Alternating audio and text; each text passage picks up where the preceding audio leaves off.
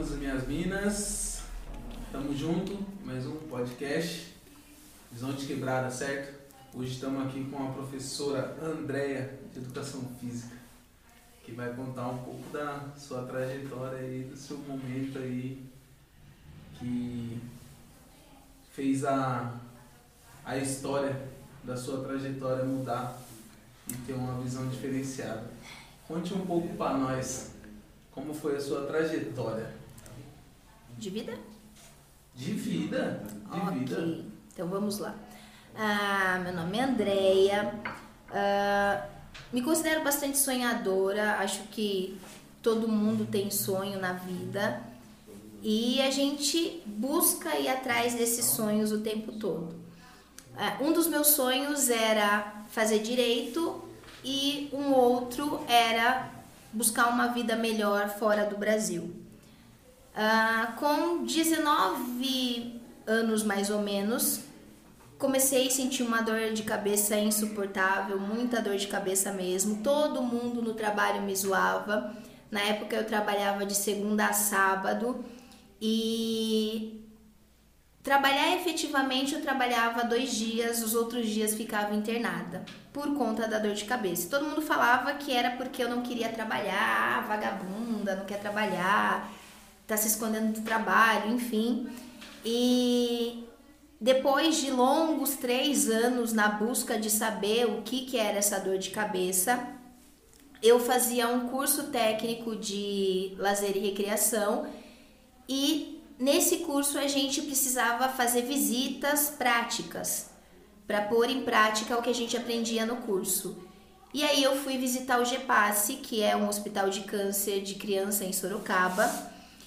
E quando chegou lá, tive até que fazer uma pequena terapia para conseguir olhar para as crianças, porque as crianças não tinham sobrancelha, todas roxinhas, sem cílio, e para mim aquilo era muito chocante porque era criança. Nós que somos adultos, a gente tem mania de falar é, por que, que Deus está fazendo isso com a gente? Mas criança a gente vai falar o quê? Não tem o que falar. E passei por esse tratamento psicológico, digamos assim, e consegui e fazer efetivamente o que eu fui fazer, que era brincar com as crianças.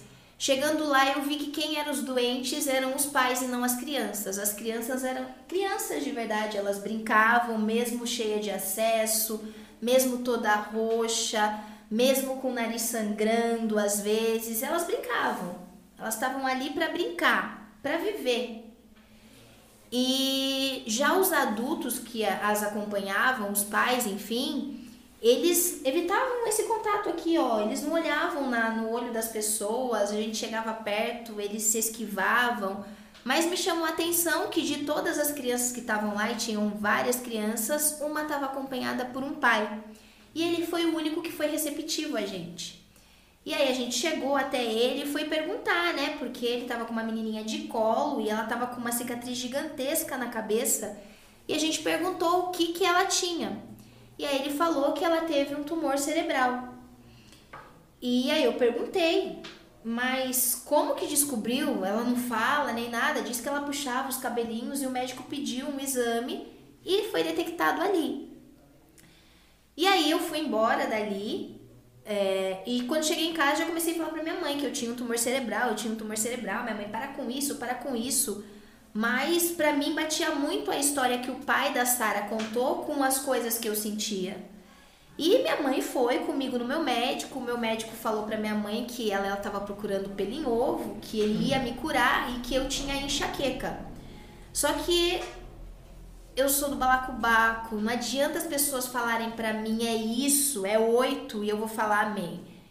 Você vai ter que provar para mim que é oito, senão eu vou ficar com meu 80. E eu fui atrás e comecei a ler, e tudo que eu lia sobre enxaqueca falava que tinha tratamento e que depois que você estabiliza o remédio, você não tem crises mais. E todas as vezes que eu ia no meu médico, aumentava e aumentava e aumentava as doses de remédio. Eu passava cada vez mais mal, ia no médico, aumentava de novo e nada de chegar a esse controle do remédio. Aí, minha família toda, ela trabalha no meio é, médico E aí a gente pediu para fazer um exame pelo SUS, porque eu tinha plano, pasmem, eu tinha plano na uhum. época. E a gente foi fazer um exame e eu fiquei internada. Fiz o exame, fiquei internada. Nem sabia que estava internada. Eu fui fazer o exame, era 11 horas da manhã. 4 horas da tarde eu tava lá morrendo de fome porque você não pode comer para fazer o exame e minha mãe foi falar pro médico, viu? Você vai matar minha filha. Minha filha tá morrendo de fome. E o médico falou para ela exatamente assim: "Dê graças a Deus se ela não morrer com o tumor que ela tem". Minha mãe pacotou na hora. Minha mãe desmaiou. Eu fiquei internada lá no mesmo dia naquele hospital e fui transferida de hospital e tudo isso em hospital público, porque a Unimed é, quis cobrar 50 mil reais para fazer a operação. Só que assim, sou pobre, gente. Oh my god. Não tinha dinheiro para fazer a cirurgia no particular. Fui fazer no SUS.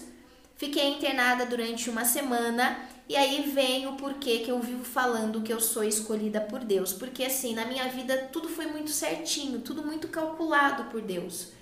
É, ele me levou até o GPASSE para eu conhecer crianças que estavam passando pelo que eu ia passar. Ele te preparou. De verdade. E aí, quando eu recebi a notícia junto com a minha mãe, foi como se ele tivesse falado para mim: você quebrou o braço. Foi assim que eu reagi. Nem tchum. Se eu falar que eu sofri por conta do tumor cerebral, eu vou estar tá mentindo. Antes eu não sofri nada. Eu nunca tive uma convulsão, eu só sentia dor de cabeça. Deus fez tudo muito certinho para mim. E quando eu cheguei lá para fazer a cirurgia, a médica disse que eu tinha uma semana de vida. Só que em uma semana tudo aconteceu. Todos os exames que todo mundo fica aí na fila esperando, meu aconteceu, a cirurgia aconteceu. No dia da cirurgia eu não tinha temperatura de carne, eu já estava morta. Segundo os médicos, eu estava com 4 de temperatura. Se a gente imaginar que a nossa temperatura normal é 35, 36 aí, nossa. eu estava morta e o médico adiantou uma cirurgia e nessa uma semana eu fiquei mortinha da Silva. Eu não não ficava consciente, eu ficava inconsciente o tempo todo. E em um momento só eu fiquei consciente. No momento que eu fiquei consciente, era no dia da cirurgia, eu vi minha mãe chorando em cima de mim. E aí eu enxuguei a lágrima dela e falei para ela ficar calma que eu ia derrotar o tumor. E aí o médico chegou, ele adiantou uma cirurgia e quando ele chegou para me levar para o centro cirúrgico, ele falou para minha mãe, não dá. Minha mãe, não, mas ela quer viver, ela quer viver. Aí ele perguntou para minha mãe, como que a senhora sabe?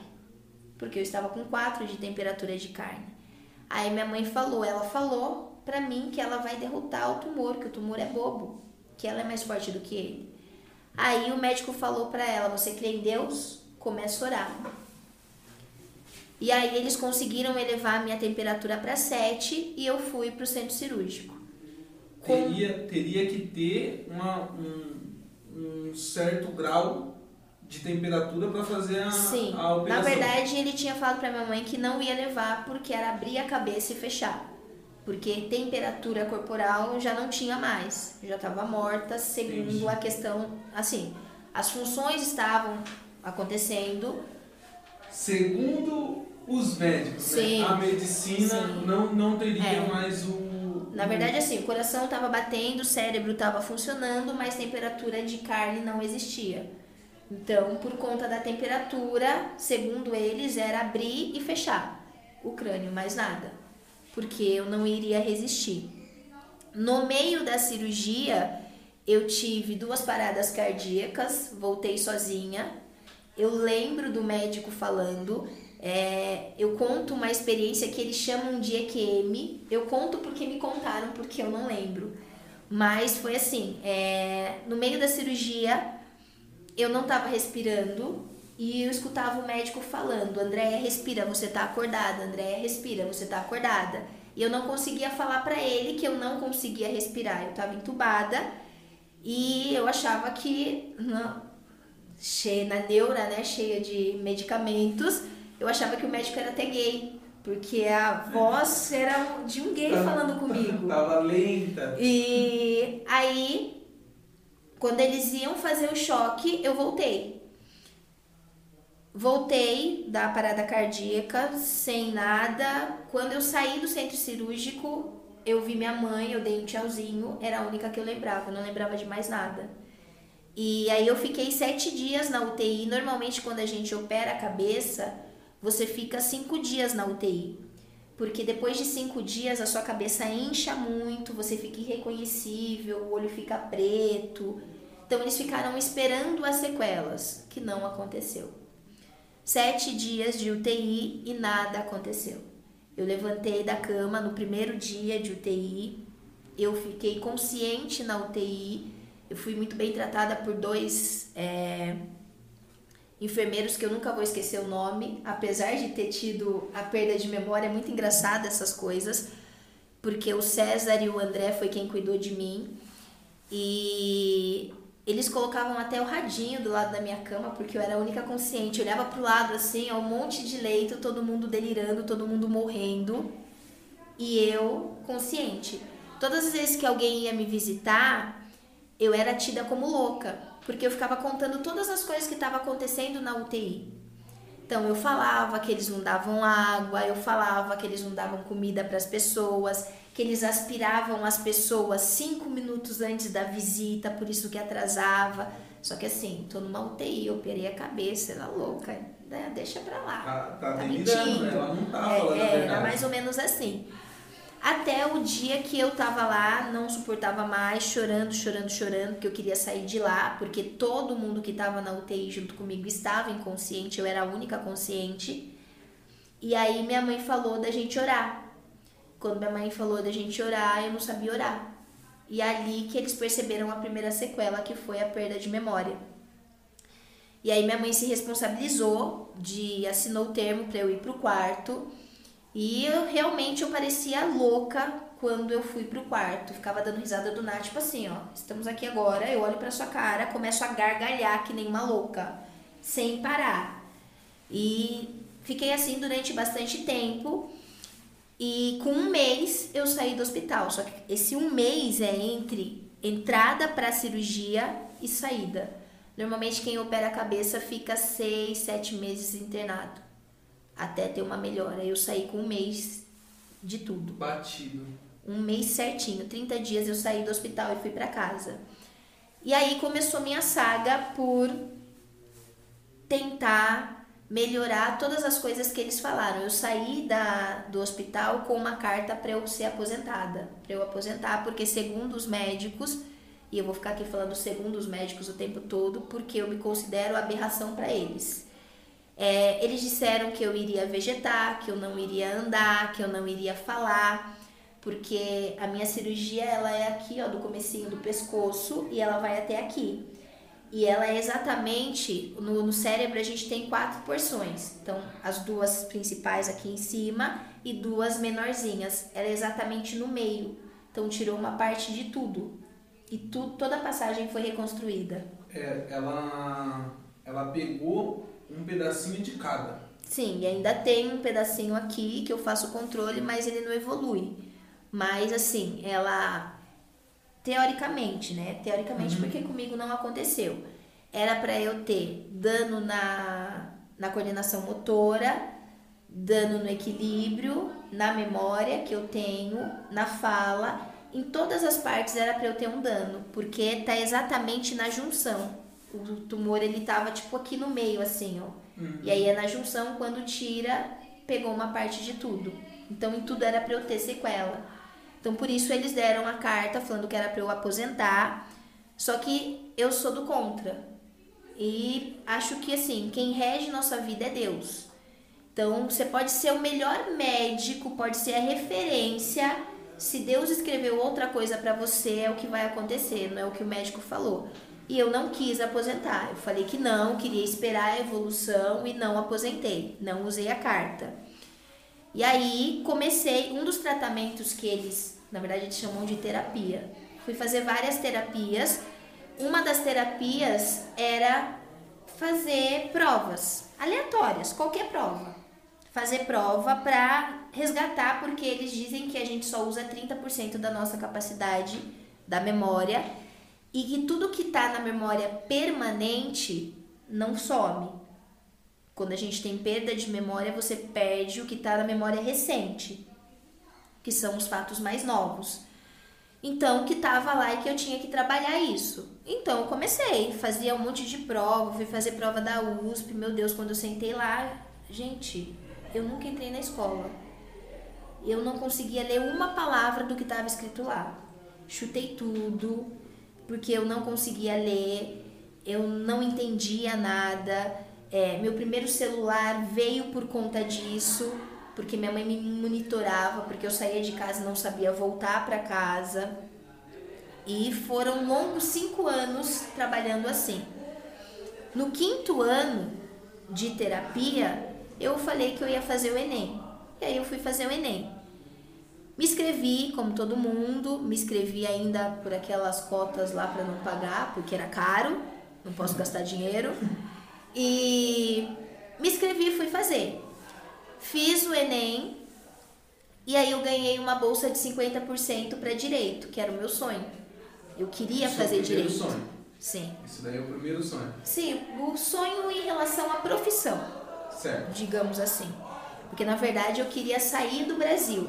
Eu não queria, não queria morar aqui no Brasil, eu queria sair para fora, porque eu penso que o Brasil, a gente é muito atrasado em relação a muitas coisas. Então eu queria sair para fora do Brasil. E isso ia acontecer no ano que eu operei. Aham. No ano que eu operei, eu operei em agosto, em dezembro eu embarcava para os Estados Unidos. E já tinha tudo certo, é, intercâmbio, todas as coisas certinhas, trabalho, tava tudo certo. Mas é aquela coisa, a gente faz um plano, Deus faz outro. Tudo isso em cima da, da, da profissão que você desejava. Direito. Ia cursar direito, iria para fora. Não, eu ia para fora antes de cursar direito. antes Exatamente para quando eu voltasse já estar mais preparada para fazer direito, já ser fluente em outro idioma, Sim, enfim, Ia, ia buscar um, um fundamento Sim. melhor, no caso. para chegar mais preparada aqui. E aí eu ganhei a bolsa de direito, o meu médico falou que eu não ia, porque eu não iria acompanhar e ele não autorizava e eu precisava da autorização do médico para fazer o direito. Fiquei muito frustrada, queria morrer, porque e aí vem aquele porquê, né? Porquê comigo? Que eu falei lá no começo, que adulto fala, né? Adulto fala muito isso, por que comigo?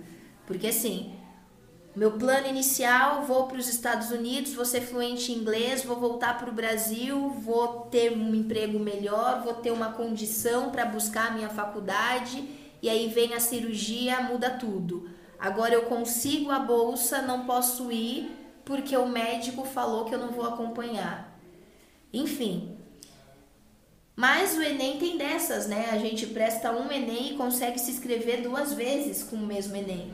E na metade do ano eu fui lá, me inscrevi novamente pra, com a mesma bolsa, me inscrevi pra, pra tentar uma bolsa, e só que daí já tava desencanada, né? Não, não tinha mais nenhuma preferência. Sabe quando você tá no automático? O Tô lá no automático, porque assim, o que eu queria era direito, eu queria ser promotora, queria falar inglês e de tudo que voltou, consegui que várias coisas voltassem, meu inglês não voltou. É, tava lá no automático. Prestei de novo, prestei não, né? Na verdade, me inscrevi novamente e nessa de escrever novamente ganhei uma bolsa de 100% para educação física. Só que eu ganhei para São Paulo. Com a mesma. Com o mesmo Enem, com a mesma mesmo inscrição do Com a Enem. mesma, com a mesma, com a mesma inscrição. Sim, Isso daí para você vir estudar aqui em São Paulo. sim. Eu morava Antes. em Mairink Mairink. e a primeira vez que eu ganhei era para estudar em Sorocaba. Certo. Era na Uniso, se eu não me engano. E aí a segunda vez eu ganhei para um campus em São Paulo. Capital. Só que, é, só que eu morava em São Roque E aí resolvi chutar o balde. Não vou pedir pro médico, o médico não é Deus, eu vou, beijo me liga. Falei pra minha mãe, eu vou. E aí fui, com a cara e com a coragem, fui procurar casa, não conhecia ninguém lá. É... Foi eu e uma amiga, ela pediu demissão no trabalho também, vai fazer. Só que ela era pagando, né? Eu era bolsista, então eu tava no lucro. Realmente Porque, meteu Além de ser bolsista, ainda estava afastada pelo INSS. Não estava aposentada porque eu me recusei, mas eu tinha como me bancar lá. Minha amiga é mais louca do que eu porque pediu demissão e foi tá também. Marcha também. Aí chegamos lá, sempre contei para todo mundo que eu operei a cabeça porque é, quando eu tô assim falando com as pessoas, ninguém percebe porque é trabalho de anos para eu aprender a lidar com todas essas coisas e aprender não a esconder, mas fazer com que seja leve, seja imperceptível para as outras pessoas. Mas no ambiente escolar não tem como, eu tenho que falar. Porque do nada apaga, dá um apagão e se você não sabe, vai ficar aqui olhando pra minha cara. E aí, o que, que eu faço agora? Qual que é o próximo é, passo? Tipo isso. Então, na faculdade eu falava para todo mundo. Primeiro semestre da faculdade quis desistir. Porque eu peguei exame em todas as matérias e eu sempre fui muito CDF. Eu sempre eu sou muito competitiva e eu sou competitiva comigo mesma. E com essa de ser competitiva comigo mesma, eu tinha que ser a melhor da sala. E aí as minhas notas todas lindas, só que tem uma bendita de uma prova que você faz e cai todas as notas. Peguei exame em tudo. Liguei chorando para minha mãe, eu quero ir embora, eu não quero mais fazer faculdade. Não, você vai ficar aí. Só te aceito em casa agora formada. Vixe, ferrou. E agora? E agora? Não tem, não tem. Não, não posso não mais, volta. não tem mais o que fazer. Ou eu faço ou eu faço. Aí continuei lá. Aí resolvi que eu tinha que trabalhar porque eu tive um problema com um vizinho. É, pra variar, né? O cara falou que eu era a mulher da vida. Porque eu tinha que. É sério, não ri porque é sério. Eu não trabalhava, eu passava o dia todo na faculdade, mas eu passava o dia todo na faculdade porque eu tinha que correr atrás do prejuízo, eu estudava por associação. Então, assim, o corpo. Imagina, estamos estudando o corpo humano. Todo o corpo humano, para mim, é associação de alguma coisa. É, por exemplo, o sacro, que é esse osso que a gente tem aqui, não, o sacro tá atrás, aqui é a. Ó, ó, como é a memória. Não, vou falar, vou ter que falar do sacro, mas eu vou falar uma coisa engraçada que eu não queria. É, o sacro é um ossinho que vai, que é o que sai da coluna e vai até lá, lá mesmo onde você está pensando eu chamava de cu da galinha. Então, no meu caderno era escrito cu da galinha. Não era escrito sacro. o nome. Todos os nomes dos ossos era associação de alguma coisa. Esse osso aqui que agora eu esqueci era a asa da borboleta. Então, todo o corpo humano foi estudado por associação. Só que eu passava o dia inteiro na faculdade para eu poder é, eu poder correr atrás do prejuízo, porque para os outros era fácil. Ele olha lá, tá tudo certo. Se eu não tenho memória, eu não sei o que que é, não adianta. Então eu passava o dia todo. Eu só voltava para casa meia-noite. E aí eu voltava para casa meia-noite, aí eu vou mexer no fogão, vou fazer as coisas, fazia barulho. E um dia o vizinho saiu lá surtado, falando que eu era mulher da vida, porque eu passava o dia todo fora só chegava meia-noite, o que, que eu fazia da vida, enfim. E aí, depois de ter problema com esse vizinho, eu tinha que. Não, eu tenho que trabalhar, eu tenho que trabalhar normal. Aí eu vim até aqui em São Roque, pedi alta do, do INSS, vamos meter a cara, vamos tentar trabalhar. Teve um problema com o vizinho, voltou mas eu não pediu, parei a faculdade. Pediu para sair do respaldo que você tinha. Sim. E voltou daquele modelo. Para fazer a faculdade. Eu fui para lá para fazer e eu vou fazer. Foi pro corre. E aí consegui entrar numa multinacional, para minha para minha surpresa, porque nunca tinha vendido nem bala. Entrei logo numa multinacional. e bola pra frente. E aí, assim, aos poucos, a defasagem foi melhorando. Porque, assim, o esporte, por exemplo, quando a gente, na faculdade, a gente ia trabalhar o esporte, eu sempre fui muito esportista. Então, eu sabia da prática. Então, não tinha tanta dificuldade para pegar aquela parte teórica.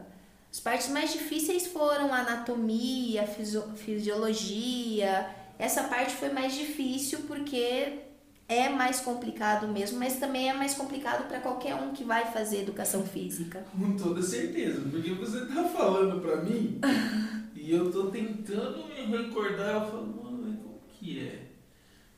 Eu já estudei. É. Mas, entretanto, só que continua, né? É, é. Aí foi difícil, mas assim, eu fui conseguindo mascarar, digamos assim, essas defasagens, sabe? Essas coisas que era muito notório para as pessoas. Os anos foram passando. Hoje fazem 16 anos que eu que eu operei, que eu sou curada. Quando você tem câncer, depois de 5 anos, se você não tem nenhuma recidiva, eles te consideram curado. Eu continuo fazendo alguns controles porque eu tenho dor de cabeça, e toda essa parte, eu falei que eu não sofri com o tumor porque eu não tive sequelas aparentes, é, eu tenho amigos que são deformados. Essa parte eu não sofri, mas o pós-operatório foi bem difícil. Eu tive depressão profunda, eu falo, uma vez que você teve depressão, você vai ter pro resto da sua vida. É uma coisinha que desencadeia. Então eu continuo fazendo vários tratamentos, quando eu vejo que eu preciso ir no psiquiatra, eu vou no psiquiatra, volto a tomar remédio, não tenho problema nenhum com isso, porque faz parte de mim. Sim. É, é eu o, adequei, né? eu adequei uma situação, mostrei para os médicos que eles estavam errados, mas eu sei que eu tenho um limite. Sim. Hoje é basicamente assim. E aí, é, me formei em 2011, 2012 entrei no José Pinto do Amaral para dar aula. É, você aí, você é você aí atrás também. Vocês vão se recordar, né? É. Dei aula lá no José Pinto do Amaral um ano. Aí me machuquei lá e aí tive que fazer uma cirurgia, que na verdade foram duas e se transformou em três. Mas é aquilo que eu disse eu sou escolhida por Deus. Por quê? Caí lá na escola. Todas as minhas coisas voaram e eu quebrei o tornozelo. E eu dei aula com o tornozelo zoado. Ah, no outro ano eu falei que eu não ia dar aula para eu poder me cuidar. E fui fazer uma cirurgia no joelho, porque nessa que eu caí, rompi todos os ligamentos e eu jogava bola antes, então tive que fazer a cirurgia do joelho. Fiz a cirurgia do joelho, Estou me recuperando, capotei no banheiro, quebrei a coluna. Legal. Vamos fazer uma cirurgia de coluna. Depois da cirurgia de coluna, descobri que eu estava grávida. Excelente. E eu fiz a cirurgia grávida. Olha que legal. Excelente. Sou escolhida por Deus ou não sou? Excelente. Meu filho tá ali, ó. Perfeitinho. Perfeitinho. E aí, depois, é, em 2013, no finalzinho de 2013 trabalhei na prefeitura de São Roque e depois fui embora para Vargem Grande, tô lá até agora. E aí lá nasceram os projetos, algumas coisas, tem o time de futebol que eu queria desde José Pinto do Amaral T, né?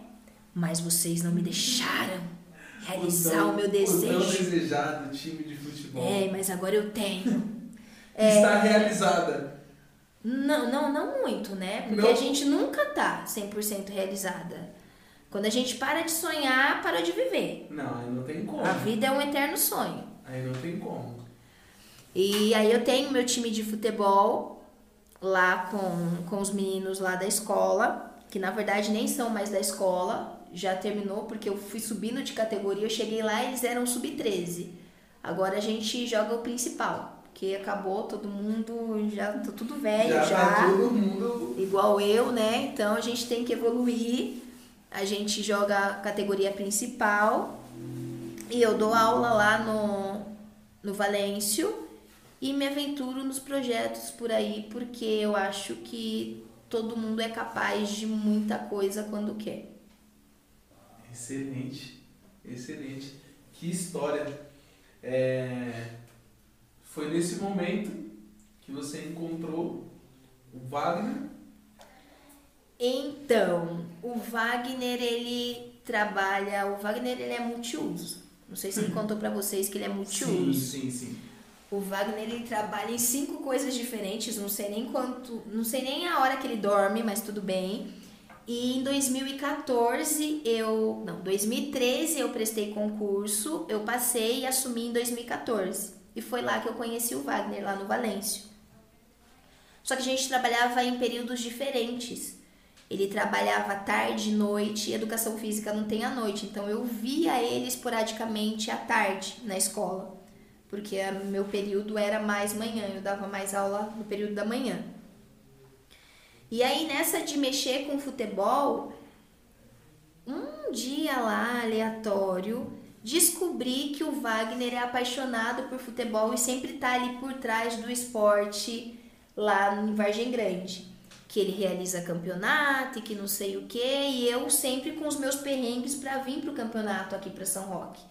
Porque lá em Vargem Grande eu sou a professora Andréia do Valêncio, ponto. Aqui em São Roque eu já trabalhei com esporte, aqui em Mairink jogo vôlei com, com o pessoal da melhor idade, vamos falar assim. É, mas aqui eu sou mais conhecida do que lá. E sempre que eu pedia condução, eu tinha dificuldade, eu não conseguia a condução. E aí um dia o Wagner, ele é muito louco, ele deixou de dar aula para vir trazer meus moleques aqui para jogar.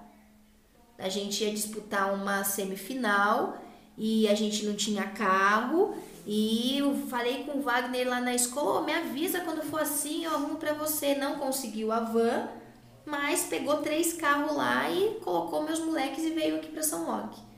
Aí eu, caraca, esse cara é dos meus. É, é louco igual eu. É nele que eu tenho que colar. E aí o que acontece? Comecei a ver o Wagner de uma outra forma, porque eu não, não tinha muito contato com ele na escola. Por causa da correria dele, de vários empregos. E aí, o que, que acontece? A gente viu que as nossas ideias batiam em relação ao futebol, ele se predisponibilizou a quando eu precisasse poder contar com ele, mas eu ainda tinha a minha ressalva. Não, não é legal, não sou tão tá amiga assim do cara. Tá dele. Vou ficar pedindo o que, que a mulher do cara vai achar, que não sei o quê. E fiquei na minha. Aí veio uma questão política lá em Vargem Grande que deu um bafafá, um Deus nos acuda. Ele me, me chamou para ir num programa de rádio lá. E aí deu uma confusão. Não sei se ele contou aqui. Ele não contou aqui, mas eu já fiquei sabendo. É, então, deu uma confusão enorme porque no meu entendimento eu sou só a professora Andréia lá. Só que na visão política os professores é são peças do tabuleiro. É. Vai fazer com que o cara vote nesse ou naquele e os dois grupos queriam que eu fosse lá e eu não queria nenhum porque eu não gosto de política. E eu não fui nenhum, tanto que eu fui, eu era da galera do esporte, conversava com a galera do esporte normalmente, eles me pediam uma ideia, eu falava e conversava com o Wagner normalmente, o Wagner me chamou pra ir na rádio, eu fui. Só que daí derrubaram a live porque eu fui contra o que eles queriam, porque eu não fui lá para falar de política. Com certeza. Eu fui lá para falar da, da nossa bandeira, de esporte, do que a gente pode fazer para melhorar, porque eu acredito nisso. Se eu, eu, Andréia, na minha vida, fui contra tudo que os médicos falaram, os caras estudaram, eu não estou menosprezando a classe médica. Se eles falaram é porque assim, eles pegaram uma amostragem lá e a maioria das pessoas fazem isso, mas eles esqueceram que tem um Deus por trás que escreve outras coisas. E eu vou por essa linha. Eu entendo que todo mundo pode fazer várias coisas, pode transformar a vida e para mim é isso. Hoje a educação física para mim é para transformar a vida do máximo de pessoas que eu puder. O máximo de pessoas que eu puder ajudar é o que está dentro. Só que daí conversa vai, conversa vem com o Wagner, começo a ver que o Wagner ajuda as pessoas levando cesta. Ô, você não tem não sei o quê? E aí veio a pandemia. Na pandemia eles dão cesta lá, né? E o meu filho estuda no, no município. Então todo mês eu doava minha cesta pro Wagner para ele doar para alguém. E aí via que o Wagner fazia, ele faz é, festival para arrecadar dinheiro e ou às vezes alimento para levar para as famílias. Eu, meu, tenho que estar junto com um cara desse. E aí o que acontece?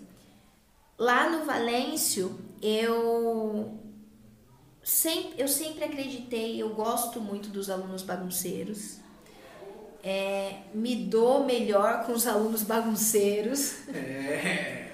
Porque eu acho que os alunos bagunceiros não que os outros não passem verdade, mas os alunos bagunceiros, eles são bagunceiros por algum motivo. E às vezes, não é porque o cara não sabe. Às vezes o cara tá passando por alguma coisa na casa dele, ele tá tentando te chamar a atenção, mas aí eu queria aquela repulsa. Não, eu sou professora, não posso. Não, e é esse cara que eu quero junto comigo. Eu quero entender o porquê que ele é bagunceiro, o que está acontecendo, como que eu posso ajudar essa criatura. E foi assim que aconteceu, e aí eu criei um projeto lá na escola, porque eu via que a escola, para mim, parecia um carandiru. Eu entrava lá e para mim era o carandiru, toda pichada, um monte de palhaço por tudo quanto é lugar. Eu, meu Deus, eu tenho que fazer alguma coisa. Não é possível. E aí eu escrevi um projeto para grafitar o banheiro. Na verdade, dentro da minha matéria, eu dava aula de protagonismo juvenil e eu falo que eu me sentia pastora dando aula. Porque assim, como que eu vou implantar na sua cabeça que você pode ser o dono da sua vida, que você pode fazer o que você quiser se você não acredita nisso? É complicado. Aí eu comecei a usar a minha história, isso que eu acabei de contar em relação a ter operado a cabeça comecei a usar o fato de ser negra, porque é, o racismo é embutido, é um racismo que existe, não adianta a galera falar que não existe. Então eu comecei a fazer um paralelo de todas as coisas que eu não concordo para trazer meus alunos para mim. E de falar que, por exemplo, eu sou negra, mas eu nasci com um pezinho ali, ó, para estar tá nas páginas policiais, para fazer parte da minoria, mas não, eu escolhi não fazer parte da minoria. Eu quis fazer a diferença na minha vida. Se eu conseguir, você consegue. Porque nós dois somos iguais. Então, comecei com isso e trouxe os alunos para apontar o que eles achavam que tinha de errado na escola. E aí eles foram apontando, a gente encheu a lousa de várias coisas e aí eu fui explicando para eles, ó, aqui dá pra gente agir, aqui não dá, aqui dá, aqui não dá. Dentro do que a gente pode agir, a gente vai transformar o banheiro. O que, que a gente precisa para transformar o banheiro? Ah, a gente precisa colocar papel higiênico porque não tem. A gente precisa de trava no banheiro porque tem que ir a amiga para segurar a porta. A gente tem que ter um espelho que seja assim, assado. Vamos correr atrás escrevi o projeto em forma de grafite. Aí a ideia era fazer com todo mundo da escola, só que não dá. Não dá porque senão vira bagunça. E aí eu peguei, eu dou aula lá desde 2014, então eu conheço, já, já sei quem desenha, quem não desenha. Chamei esses caras, bora fazer. Transformamos o banheiro, desenhamos tudo e aí abriu a porta pro grafite lá na escola. E aí a gente conheceu a Aline, é, que é uma grafiteira lá, e conheceu o Chiarote. E aí, conversa vai, conversa vem, vamos fazer um projeto de grafite para a cidade. Vamos pensar na cidade. Porque a gente, se a gente conseguiu transformar o nosso ambiente ali, a gente grafitou o ano passado o banheiro. Até agora você entra lá no banheiro, você não vê um risco, nada. Acabou essa coisa de escrever palavrão, de xingar a amiga, que é corriqueiro de escola. Não tem mais isso lá.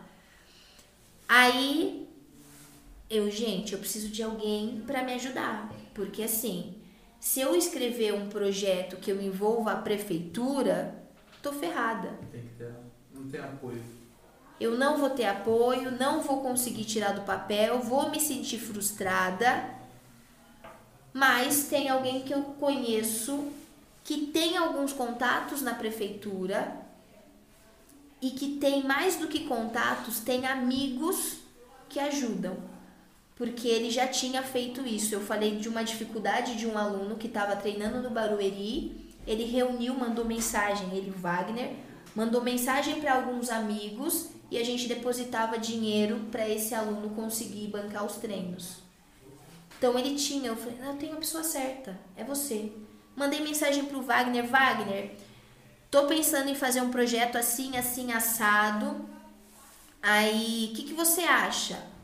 Poxa, Deia, eu tenho um projeto assim também, só que o meu é porque no quando eu comecei, eu pensei pequeno. Falei assim, não, vamos só grafitar, vamos tentar consertar a pista de skate. Para tirar os nó e a galera que fica lá fumando maconha em qualquer horário do dia, que você não pode levar sua criança ali para brincar. Então, no começo foi pensando assim. Quando eu falei com o Wagner, ele, não, eu tenho um projeto assim, assim, assado, casa com o seu, que não sei o que. O Wagner, vou te mandar o meu. Mandei para ele, ideia, casa, só dá para acrescentar um monte de coisa assim, assim, assado e foi. Quando a gente viu, a gente já tava, o Wagner já tava lá fazendo é, festival para arrecadar dinheiro. E aí a gente já chamou outros grafiteiros, a gente chamou o Chiarote, a gente chamou a Maiara. Tem alunos meus que participaram do projeto do banheiro, que vão começar também no projeto, e a gente está engatinhando. Que da hora. Com o projeto. Mano, que história. É. Que... Tem que tentar fazer diferença, né? Não adianta a gente só passar pela vida. Eu acho que todos nós, todo, todo mundo, todo mundo carrega, tem uma bagagem de sofrimento e de vitória. E aí, a questão é a gente trabalhar nossas vitórias e compartilhar com o outro, porque o sol nasce para todo mundo é uma coisa que a gente tem que ter ali na mente, que a gente pode. Às vezes a pessoa que está do seu lado, naquele dia, ela só precisa de uma palavra amiga. Ela só precisa que você bata no, no ombro dela e fala, você vai conseguir. Era a única coisa. Só que o nosso ego é tão grande, é tão grande que a gente não consegue perceber as mínimas coisas. O negócio está ali na sua frente. E assim, a gente pegou um muro e aí agora toda hora o Wagner recebe um muro diferente, o pessoal querendo, já se estendeu por vários bairros, a gente está tendo que fazer uma agenda para conseguir atender. E aí o Charote falou que conheceu vocês, eu nem sabia que era vocês, porque eu já conhecia. Já e aí agora a gente já está pensando em trazer para cá também, trazer o projeto para cá, porque vocês já fazem coisa de quebrada e é exatamente isso, valorizar os talentos que a gente tem na quebrada. Existem muitas pessoas boas escondidas por aí, às vezes por falta de oportunidade.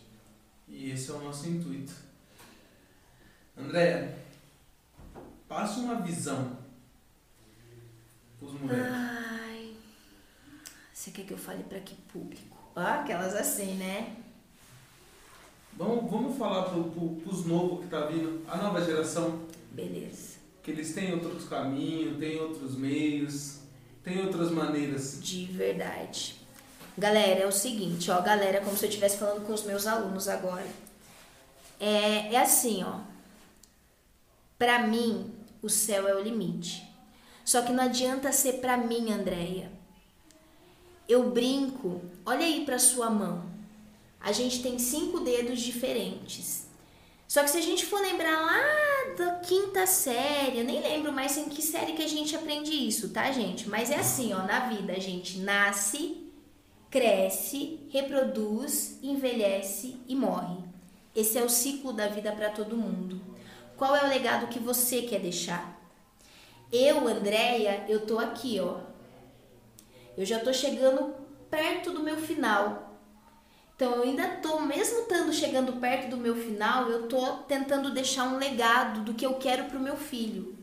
O que eu quero que o meu filho seja. A minha história, ela mostra, ela prova, ela não mostra, ela prova que cada um de vocês podem o que quiser, porque o céu é o limite.